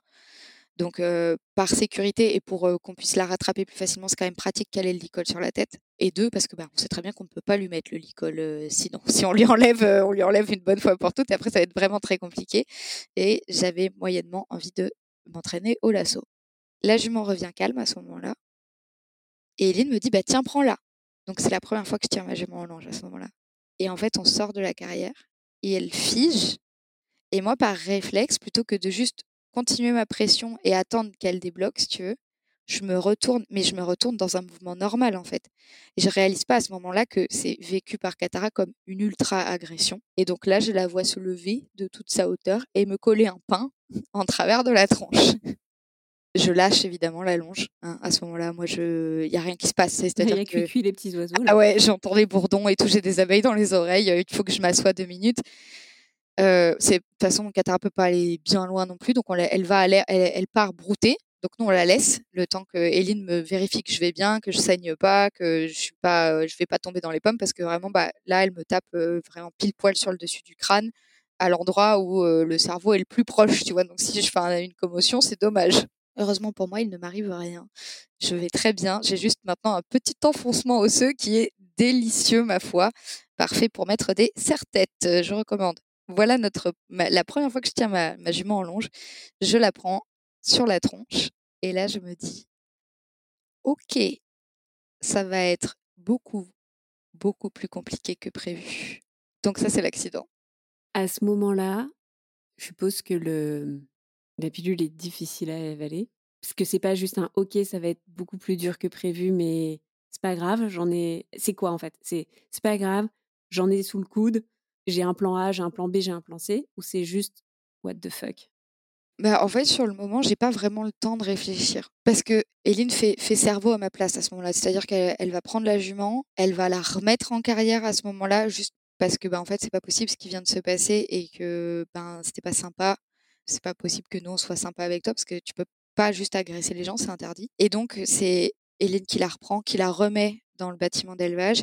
Et moi, j'ai cet avantage-là de pouvoir me reposer sur Eline à ce moment-là. Et je me dis, OK, euh, je vais l'entraîner au clicker juste à être proche de nous, en sécurité à travers la barrière. Ok, donc tu as un plan B. Ouais, franchement, euh, j'ai 12 plans dans ma tête. Je te dis, là, à ce moment-là, je suis toujours dans l'euphorie de ma connerie. Hein, euh, ça n'est pas redescendu en un mois. Donc, je me dis, bah cool, on va essayer le clicker. Eh ben, le clicker sur les chevaux sauvages qui n'ont pas envie d'être proches de nous, ça marche pas. En tout cas, ça n'a pas marché pour Katara. Ouais, parce qu'en en fait, elle prend pas la récompense alimentaire parce qu'elle sait pas ce que c'est. Puis en plus, ça signifie qu'il faut qu'elle touche ma main, ce qui est intolérable à ce moment-là. Elle veut pas être proche de moi. Je prends menace sur menace, c'est-à-dire que ça ne lui pose aucun problème de s'éclater les jarrets dans les barres galvanisées du bâtiment d'élevage pour me faire dégager. Genre, ça lui va de, de s'écorcher vive, elle s'en fout, elle. Elle, ce qu'il lui faut, c'est que je sois loin. Et en fait, c'est là, c'est vraiment là où je me souviens de ce moment-là, parce qu'en plus, j'ai Lily, qui elle, pour le coup, est sociabilisée à l'homme, qui vient et qui passe la tête par les barreaux pour essayer de me faire des bisous, pendant que la mienne est en train d'essayer littéralement de me tuer. À, ce moment-là, j'ai les larmes qui montent parce que je me dis, mais est-ce que est-ce que tu étais vraiment consciente de la connerie que tu étais en train de faire à ce point-là? Et je me dis, je vais jamais y arriver. Puis surtout, en fait, si je la contrains pas, elle, ce qui lui donne envie là tout de suite, c'est que je me barre en fait. Elle n'a pas envie que je lui donne une motivation intrinsèque, elle n'a pas envie que je lui donne des récompenses alimentaires, elle n'a pas envie que je sois un humain qui lui permette de dire oui. Non, elle a envie que je sois un humain loin. Et ça... Ça, c'est dur. Ça, c'est super dur parce que toi, tu as imaginé un scénario un peu parfait, tu sais. Et ta jument, elle te dit, bah ouais, ouais, c'est super, mais j'en ai rien à faire. Puis t'habites pas sur place en plus. Non, moi, j'habite, non seulement j'habite pas sur place, mais j'habite à 800 bornes. Donc là, tu te dis, j'ai une jument qui, en fait, ça va pas se faire comme ça et qui est loin de moi. Qu'est-ce que tu te dis? Ça, ça va prendre un temps de dingue ou ça va pas le faire ou qu'est-ce que tu te dis concrètement? À ce moment-là, Eline me rassure beaucoup. Eline, elle en a eu beaucoup des chevaux comme Katara, elle en a débourré beaucoup des comme ça et elle me dit t'inquiète pas, ça va aller c'est pas la première de cet élevage-là que j'ai, et elle va faire comme tous les autres, elle va être casse-pied au début, et à la fin, ça sera un Jack Russell. Il s'avère qu'elle a raison aujourd'hui, mais, mais sur le moment, je j'ai pas d'autre choix que de la croire, en fait, parce que je, j'ai tellement aucune solution. Si tu veux vraiment, à ce moment-là, le plan que je m'étais fait dans ma tête, avec les plans A, B, C, D, E jusqu'à Z, il y en a aucun qui fit, en fait. Parce que je suis toujours partie du principe que au minimum, je serais capable de la convaincre de au moins prendre une récompense alimentaire. Tu vois, genre, je ne sais pas pourquoi dans ma tête, je me suis imaginé qu'un cheval qui avait jamais mangé un bonbon, il allait spontanément venir essayer de manger un bonbon dans ma main, en plus. Pas du tout, n'importe quoi. Tu avais juste omis le scénario où un cheval qui a jamais connu l'homme, potentiellement, en fait, ça l'intéresse pas. En fait, c'est ça. Ma façon de penser était tellement biaisée par le nombre de chevaux domestiques du moins sociabilisé à l'homme, que j'ai eu toute ma vie autour de moi, qu'en fait, j'ai pas du tout envisagé le fait que Katara, pendant deux ans et demi, elle a eu une, existence qui lui était propre, avec des choix qui lui étaient propres, avec un. pas du tout. avec aucun besoin, si tu veux, de se plier à quelconque contrainte que ce soit, si ce n'est celle qu'elle se met toute seule, en fait. Oui, ou que le reste du troupeau lui met, mais en tout cas qu'un congénère lui met. Tu, a priori, tu ne ressembles pas à un congénère? Malheureusement, il me manque des sabots. En fait, tu as un plan A, un plan B, un plan C. Tu pas le chapeau qui va au-dessus de tous ces plans, qui est la prise de recul de se dire Ah oui, mais en fait, j'ai imaginé des solutions qui se basent sur une condition première, qui est que ta jument trouve un intérêt ou développe une curiosité pour l'homme. C'est ça. Et ça, tu l'as pas en fait. Ah mais je l'ai pas du tout. C'est-à-dire que vraiment, euh, Katara, au tout début, euh, le simple fait que j'existe dans le pré, le, pré, euh, le pré dans lequel elle a vécu pendant un demi fait 7 hectares. Et le fait que je sois à 500 mètres d'elle, c'est trop. Et elle va fuir, mais fuir, fuir. C'est-à-dire que tant qu'elle m'a en visuel, c'est trop. Là, tu te dis quoi? Donc, Eline te rassure, mais toi, tu te dis quoi profondément? Est-ce que tu remets en question ta... ton intention première, ta méthode, ton choix? Est-ce que. Ou tu te dis, ok, je me laisse guider par Eline et. Bah, il y a deux choses. Le, premier, c'est que je me repose énormément sur Eline. Parce que ça me fait du bien, parce que sinon, je pense que je n'aurais pas réussi, si tu veux, à passer outre comme je l'ai dit, hein, je suis une grosse flippette et l'accident fait remonter énormément de, de trauma parce que j'ai eu plein d'accidents à cheval que j'avais un peu passé sous le tapis et en fait je ne sais pas pourquoi celui-là, certainement parce qu'il y avait beaucoup d'émotions impliquées. fait tout remonter, qui fait que moi, pendant plusieurs mois, je suis incapable de rentrer dans la stabu quand elle y est. Je n'y arrive pas. Je peux aller dans le pré parce que c'est un espace ouvert, mais je peux pas aller dans la stabulation parce que j'ai peur. Donc là, tu es en Normandie, c'est la première fois que tu vois Katara? Ouais. Tu avais prévu d'y aller combien de temps? J'avais prévu d'y aller une semaine. Et c'est ce qui se passe. J'y reste une semaine. Donc pendant une semaine, tu découvres ta jument. Tu découvres que ta jument n'a pas d'intérêt pour toi. Tu découvres que ta jument se défend. Et tu repars en te disant, OK, mon plan A, B, C, D, ça va pas marcher. C'est ça? C'est ça. Et tu as prévu de revenir combien de temps après? Deux mois. Je, je viens tous les deux mois pendant une semaine, pendant 15 mois. Quand tu repars de cette première fois qui est un peu euh, traumatisante, on peut le dire, je pense. Hein, Oui. voilà. Quelles sont les décisions que tu prends pour les deux mois où t'es pas là? Ben, tout à fait sincèrement, j'en prends pas. J'en prends pas. En fait, je suis, je suis dans un tel état de d'incrédulité. Tu sais, genre vraiment, je comprends pas ce qui vient de m'arriver parce que ça faisait partie d'aucun des schémas que j'avais envisagés. Que je m'en remets à 100% à Eileen, qui a l'expérience de ces chevaux-là, qui a moins d'affect et qui va être capable au minimum de l'approcher parce qu'elle habite sur place et dans le, je veux dire, dans le même temps. Ça, c'est mon côté un peu analytique. Je me réfugie dans, dans tout ce que je peux trouver de scientifique à propos du, du comportement des chevaux sauvages. Pour essayer de comprendre, en fait, au minimum, ce que je peux espérer faire ou ne pas faire dans les premiers temps. Tu vois, genre, est-ce qu'il y a de la littérature sur la façon dont on a domestiqué les premiers chevaux? Alors, plus ça va, moins il y a, de chances qu'il y ait de la littérature si on considère que les premiers chevaux ont été domestiqués il y a très très longtemps. J'ai plus la date, mais du coup, il y a peu de chances qu'il y ait de la littérature.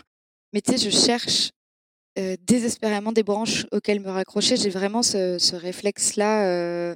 je, lis, je lis des études en allemand, je lis des études en anglais, je lis des études en espagnol. Je, passe des heures et des heures entières à feuilleter des bouquins. Alors j'ai de la chance, mon, mon chéri travaille dans le, dans le métier du livre. Donc du coup, il me ramène des bouquins pour que je puisse continuer à réfléchir, à, voilà, à tourner des pages. Sauf que tourner des pages, ça fait rien avancer. En fait, ça, ça me fait même pas avancer. Moi, même pire, ça me fait reculer parce que je commence à culpabiliser, et à me dire euh, que ben j'arriverai jamais à faire ce que je m'étais dit, Que t'étais pas prête?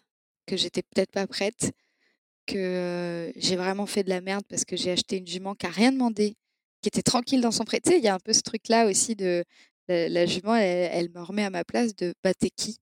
Ouais, c'est bien, t'as décidé de m'acheter, il y a ton nom sur mes papiers maintenant. Bah c'est cool. Mais t'es personne en fait.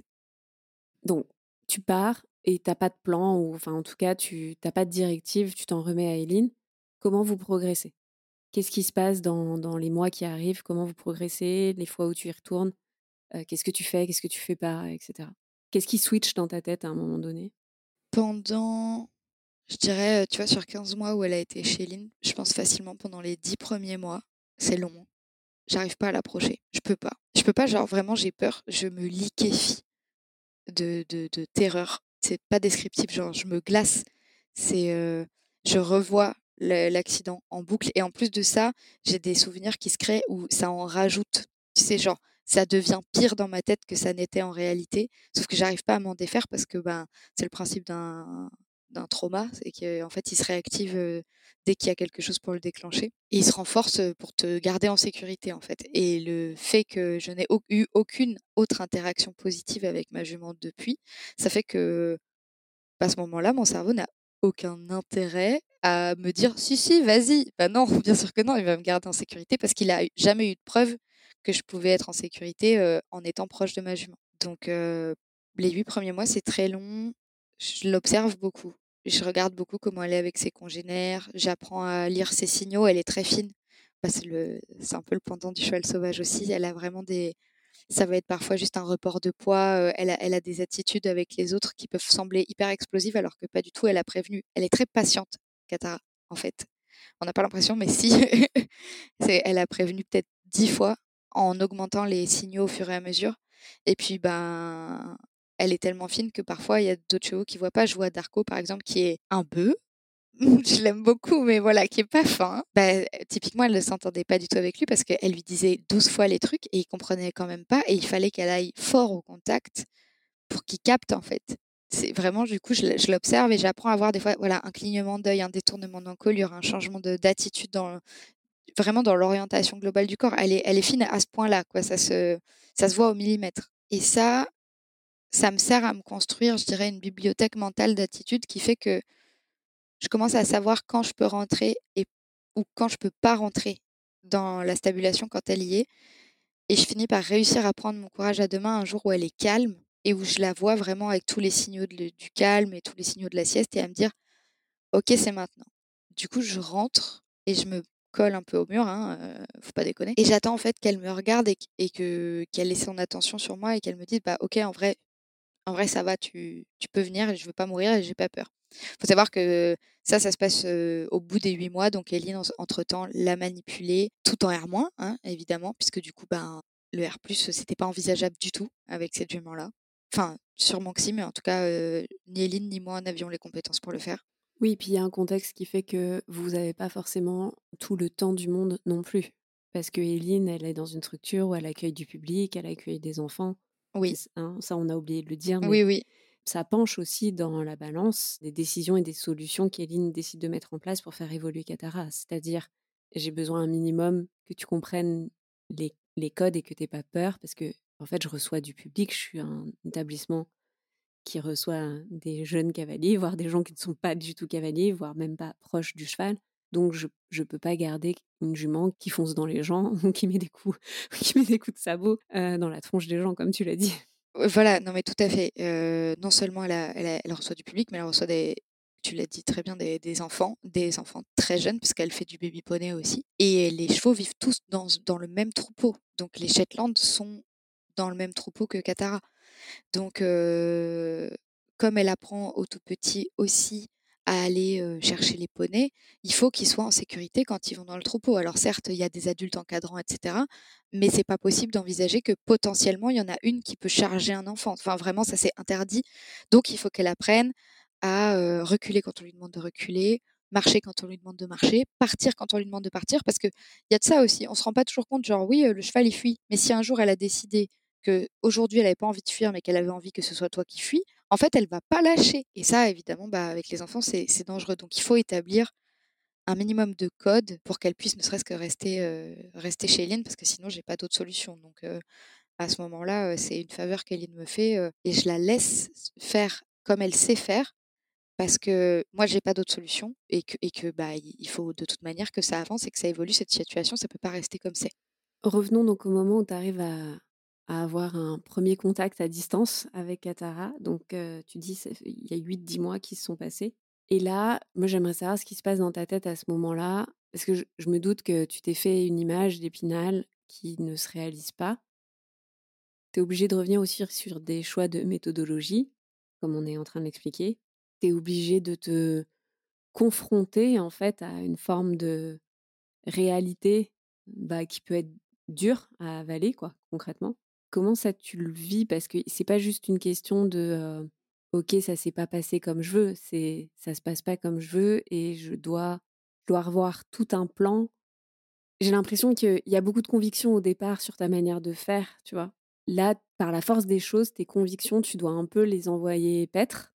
Ah mais clairement, enfin mes convictions là à ce moment-là, moi je m'assois dessus. C'est c'est super dur parce que en fait, avant l'arrivée de Katara, je passe des années à perfectionner non seulement ma technique équestre, mais aussi mes connaissances transverses.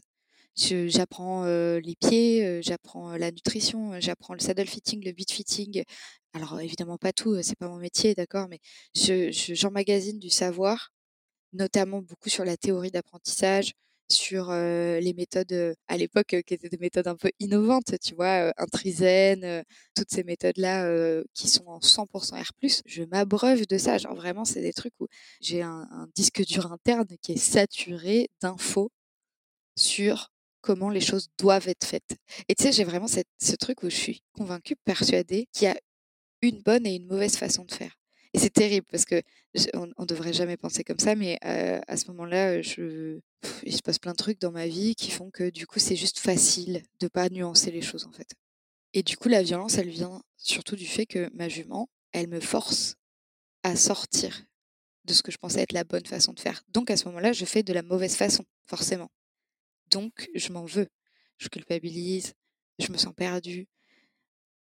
Et heureusement que j'ai Eline pour prendre des décisions à ma place, parce que moi, je suis incapable, d'en prendre, en fait. Tu sais, vraiment, c'est.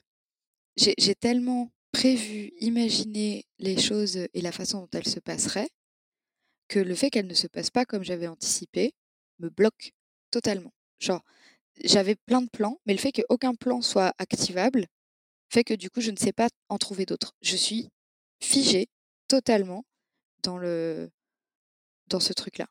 Est-ce que c'est pas plus simple finalement que ce soit Eline qui prenne le relais pour toi à ce moment-là? Parce que finalement, c'est pas toi qui prends entre guillemets les décisions, tu vois ce que je veux dire? Si, si, à, à, 200%. À ce moment-là, moi, ça me, ça me dédouane de toute responsabilité. En gros, c'est horrible ce que je vais dire, mais s'il y a un problème, j'ai quelqu'un contre qui être en colère qui n'est pas moi. Parce que je suis déjà suffisamment en colère contre moi, en fait. Et je peux pas l'être plus. À quel moment tu arrives à, à switcher d'une certaine manière Parce que pour moi, là, tu n'as toujours pas switché, en fait. C'est juste tu as battu en retraite. Tu as battu en retraite en te disant, j'ai pas encore abandonné mes plans. Juste, il y a quelqu'un d'autre qui fait autrement, mais ça veut pas dire que moi, je pourrais pas reprendre comme je l'ai prévu, quoi. Est-ce que tu peux en retraite à un moment donné face à toi-même ou pas? Alors, pendant longtemps, oui, vraiment. Faut bien garder à l'esprit que jusqu'à ce que Katara arrive à Bordeaux, donc en juillet 2023, je l'ai repris deux fois à la longe, à la longe courte, hein, en main, seulement deux fois. Je l'ai brossé une fois et on a pu faire des vrais câlins et des vraies caresses qu'une fois parce qu'elle était tranquillisée, parce qu'elle venait de s'ouvrir le boulet sur 10 cm. Voilà, ça, c'est les contacts que j'ai eu avec Katara. Faut vraiment, faut vraiment, c'est dur à se figurer parce que il s'est passé plein de trucs, mais je, je ne suis pas, son.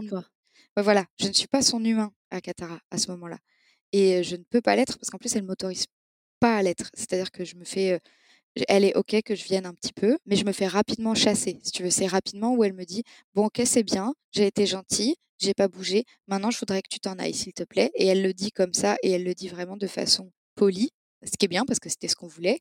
Mais du coup, je me fais jeter quand même par, par ma jument. Et à ce moment-là, en, en, discutant beaucoup avec Eline et avec Malou, qui est la cavalière qui, qui, s'en occupait aussi, je me rends compte que bah elles prennent pas autant de gants que moi je vais prendre. Il y a un moment donné où juste elles ont dit à Katara, bah en fait ta vie c'est comme ça maintenant.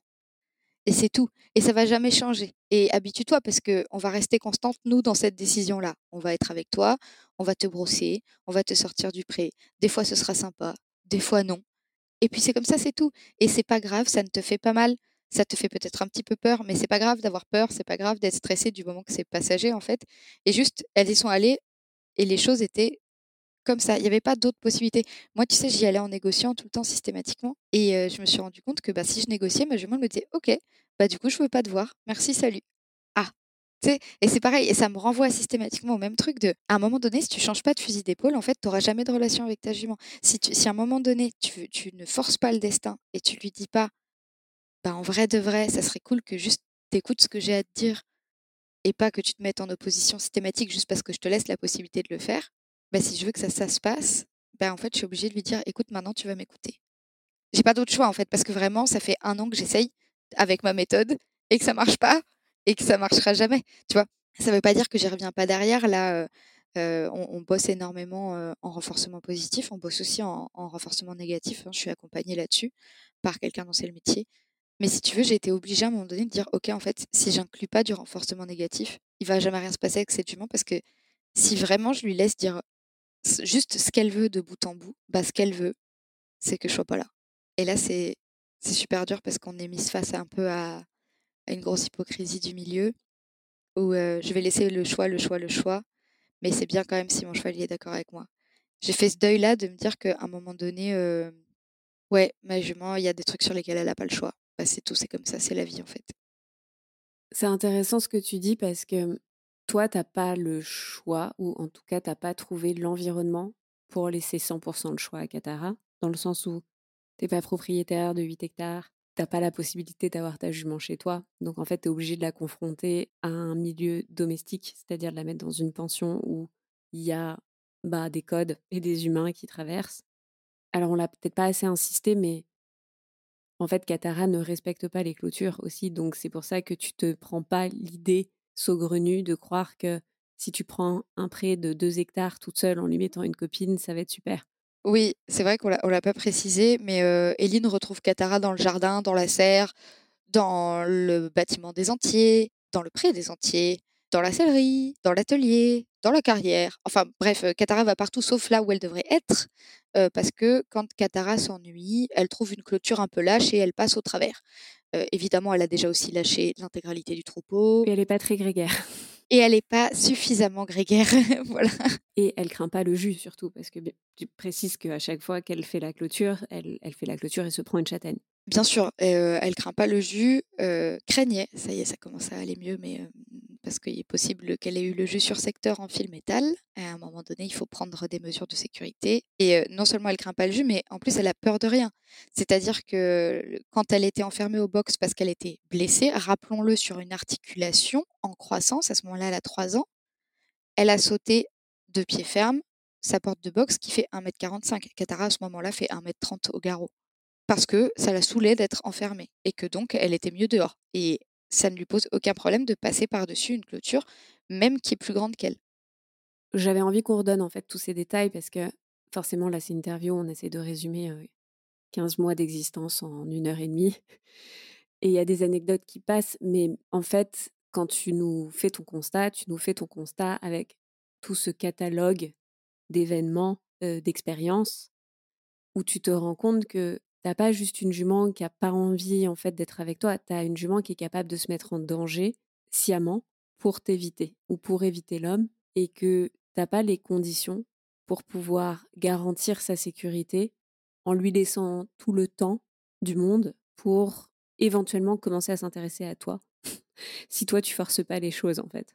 Mais c'est ça. Enfin, d'un point de vue complètement irréaliste, c'est bête, mais c'est une question que je m'étais posée. genre, est-ce que ça aurait été possible de faire du tout air plus?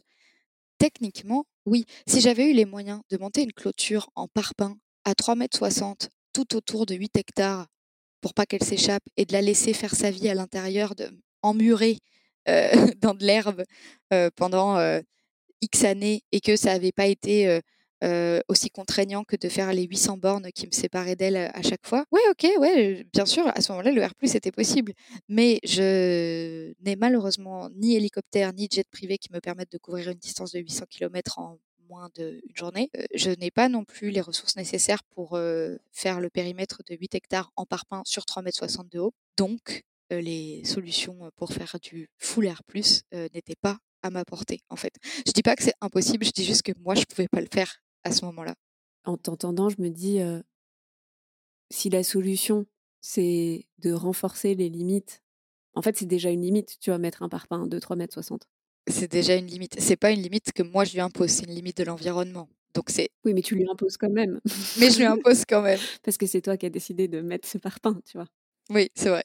C'est pas pour juger, et en plus j'ai rien contre le, le R+, tu le sais très bien. Mais ce que je veux juste dire, c'est que là, on peut pas juger la situation plutôt sur le fait de, de faire un raccourci dans le temps. En fait, c'est ça qui est intéressant, c'est est-ce que tu maîtrises l'environnement ou est-ce que tu maîtrises le cadre de la relation? Bah là, en l'occurrence, je maîtrisais aucun des deux, mais voilà, tu peux. Je pense que si c'est plus facile si tu as au moins un des deux cadres qui est, maîtrisé, et, à ce moment-là, ça te permet d'évoluer peut-être avec plus de plus d'aisance. Je dirais pas plus de facilité, c'est jamais facile non, je pense pas que ce soit facile, effectivement. Cet été, Katara t'a rejoint au bout de 15 mois. Finalement, quand elle te rejoint, vous n'avez pas encore vraiment établi ce qu'on peut appeler une relation, ni les bases d'une relation. Rien du tout, hein. vraiment. il faut, faut bien garder à l'esprit que l'humain de Katara pendant 15 mois, c'était Eline et un, peu un peu Malou aussi mais pas moi pas du tout. Moi elle sait que je venais de temps en temps genre elle me reconnaissait ça oui mais elle savait que je venais pour donner des bonbons à travers la barrière et me barrer derrière parce que j'étais liquide juste de lui avoir touché le nez tu vois? Depuis qu'elle est arrivée et aujourd'hui parce que du coup ça fait deux mois en gros hein, qu'elle est là deux mois et demi et aujourd'hui qu'est-ce que tu envisages en fait pour vous deux pour la suite justement? Est-ce que Comment tu vois les choses? Est-ce que tu as de nouveaux rêves, de nouvelles envies?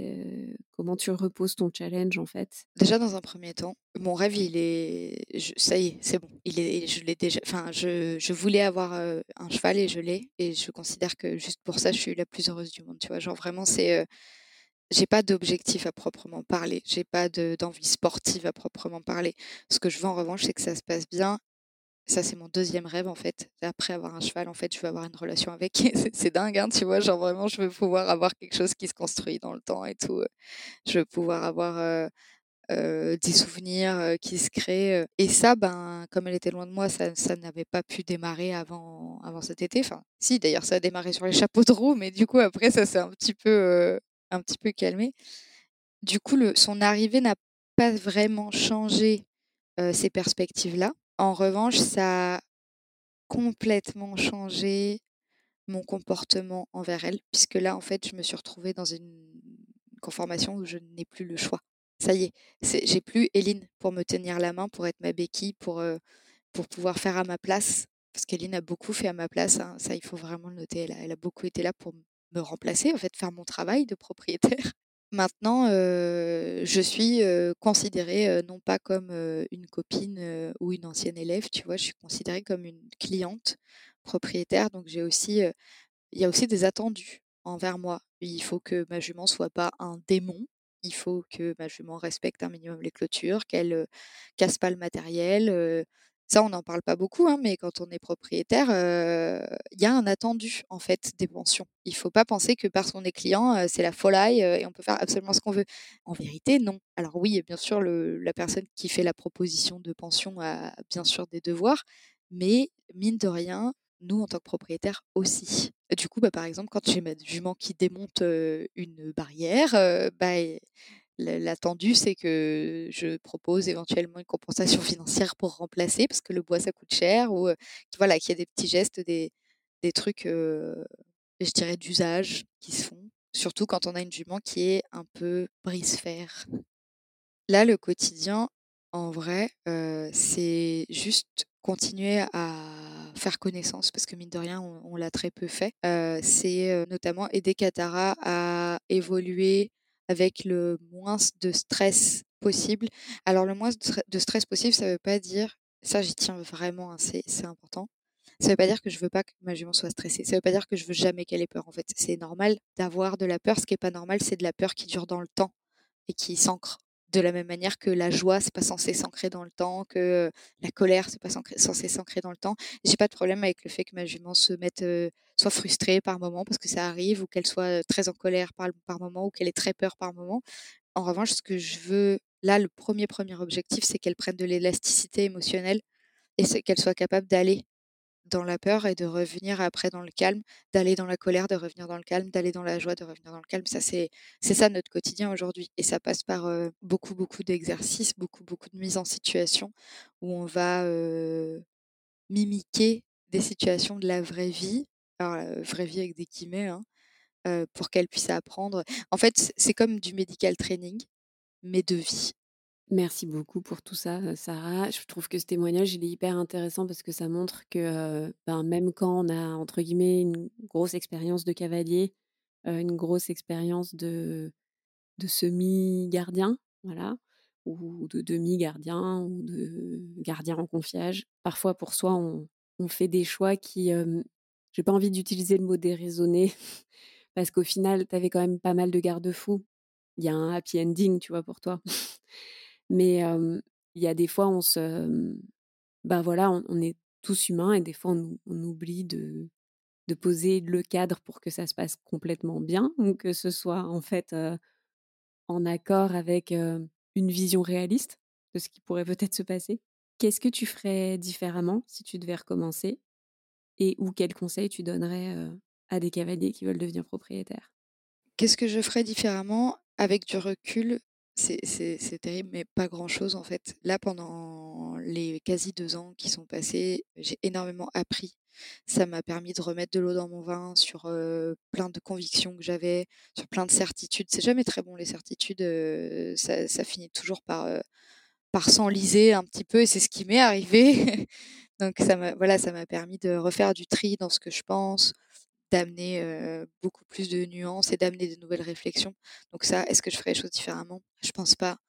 Aujourd'hui, j'ai ma jument qui me prouve un peu plus tous les jours que j'ai pas pris que des mauvaises décisions. Donc ça, c'est cool. maintenant, si je devais donner un conseil, bah déjà un conseil si vous voulez acheter un cheval qui n'a pas vu l'homme, en vrai de vrai, et attention parce que ce que je vais dire, ça va sûrement en faire bondir deux, trois, mais l'idée de le mettre dans une zone restreinte. Je parle pas forcément d'un box, ok, d'un 4 par 3, mais un petit paddock, bah c'est pas si idiot en fait. Parce que pour de vrai, spirit ça n'existe pas et votre cheval va pas miraculeusement venir vous voir si effectivement il a passé 2, 3, 4 ans de sa vie tout seul, sauvage, enfin tout seul sans humain. Il viendra pas vous voir, il sait pas ce que vous êtes, ça l'intéresse pas et même bah, par instinct de préservation, il n'a pas envie de savoir. Donc ça, je pense que c'est un truc que moi j'ai pas voulu entendre et que Kéline a respecté parce que Eline est vraiment patiente avec moi. Mais elle m'avait proposé plusieurs fois de la mettre dans un paddock restreint pour qu'on puisse mieux la manipuler. Et avec du recul et avec l'expérience de ces 15 mois qui sont passés là, bah, j'aurais dû écouter en fait. Mais elle m'a laissé faire ma connerie puisque c'est une excellente coach et qu'elle me laisse faire mes apprentissages moi-même. Et le deuxième conseil, là, c'est plus général, d'accord? Si vous avez décidé d'acheter un cheval maintenant, il faut, il faut être bien sûr de son coût. Moi, je pense que le plus important, c'est l'aspect émotionnel. Genre, est-ce que vous savez vers qui vous tournez si vous avez besoin de parler? Est-ce que vous savez vers qui vous tournez si vous avez besoin d'un conseil? Est-ce que vous avez prévu d'avoir, je ne sais pas, une réunion par mois avec la personne qui partage votre vie pour savoir où vous en êtes financièrement, pour savoir comment le cheval va peser sur les finances? Parce que, bah oui, ça aussi, ça compte. Parce qu'en fait, le cheval, il n'arrive pas que dans votre vie à vous, étrangement, il arrive dans la vie de tout le monde. C'est un membre de la famille à part entière. Et, et même si vous avez décidé d'être full autonome et de vous en occuper toute seule et de gérer toute seule ou tout seul d'ailleurs tout, l'intégralité des frais, etc. Bah, même si on parle pas de frais, on va parler de temps parce que le temps que vous passez à l'écurie, vous n'allez pas le passer à la maison, etc. etc. Et croyez-moi, on passe beaucoup plus de temps à l'écurie quand on est propriétaire, en tout cas pour ma part, que quand on est demi-pensionnaire ou même en confiage. Moi, je me rends compte que ça m'est arrivé des trucs que j'avais jamais fait, de me pointer à l'écurie juste pour vérifier qu'elle allait bien parce qu'il y avait eu un orage. Voilà, on en est là. Donc vraiment, surtout, je pense les premiers mois, je pense que ça s'estompe avec les années, tu vois, où tu commences à devenir un peu plus raisonnable. Mais là, moi, sur les premiers mois, je sais que je passe souvent à la maison et ça, ça compte énormément. Donc soyez bien sûr de savoir vers qui vous tournez et vers qui discuter de tout ce que ça, avoir, ça va avoir comme, comme implication. Trop bien. Merci Sarah. Mais de rien. Vous pouvez retrouver Sarah donc du coup sur Instagram. Ton compte c'est @canter_coffee. Yes. Et si vous êtes professionnel du monde équestre, vous pouvez aussi retrouver Sarah sur son compte pro Loomvelt, puisque Sarah donc propose ses services en marketing pour tous les professionnels du monde équestre. Voilà. Merci Fanny. Vous avez tenu jusqu'ici, bravo. Et j'ai hâte d'avoir votre retour sur l'histoire de Sarah et Katara. Si vous souhaitez devenir propriétaire et que vous n'avez pas du tout envie de vous lancer seul, sans repère, sans personne pour vous aider à prendre du recul, j'ai créé un programme pour vous aider à préparer votre achat. Celui-ci va vous aider à vous poser des bonnes questions et surtout à prendre les bons réflexes dans vos visites et dans vos différentes prises de décision. La première promo ouvre ses portes début novembre 2023 et la liste d'attente pour les inscriptions est déjà ouverte. Je vous mets le lien en description de l'épisode. Sachez juste que le nombre de places est limité. Alors n'attendez pas trop avant de vous inscrire. Si vous aimez le journal d'Iggy, le podcast, n'hésitez pas à me laisser donc des commentaires et des petites notations pour me donner votre avis, mais aussi pour me dire comment ce podcast vous a potentiellement aidé. Vous pouvez aussi le partager sur vos propres réseaux sociaux, ce qui nous aide grandement à nous faire connaître. J'en profite pour remercier toutes les personnes qui ont déjà laissé leur avis sur Apple Podcast. Je les lis tous et ils me touchent énormément. En attendant la semaine prochaine, je vous invite également à nous suivre sur les réseaux sociaux at iggy.journal on est sur Instagram et TikTok pour pouvoir suivre notre quotidien. Merci de votre écoute et à bientôt.